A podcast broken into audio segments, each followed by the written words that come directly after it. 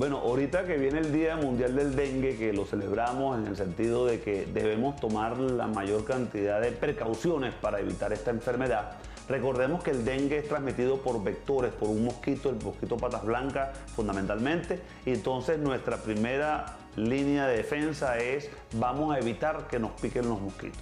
¿Cómo hacemos esto? Vamos a luchar contra los criaderos y vamos a protegernos nosotros y a nuestra familia.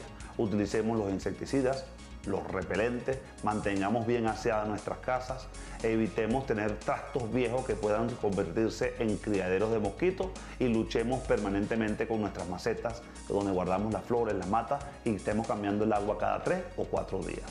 El dengue es una enfermedad transmitida por el mosquito. Si luchamos contra el mosquito, seguramente vamos a disminuir la posibilidad de sufrir no solamente de dengue, sino de zika y de chikungunya.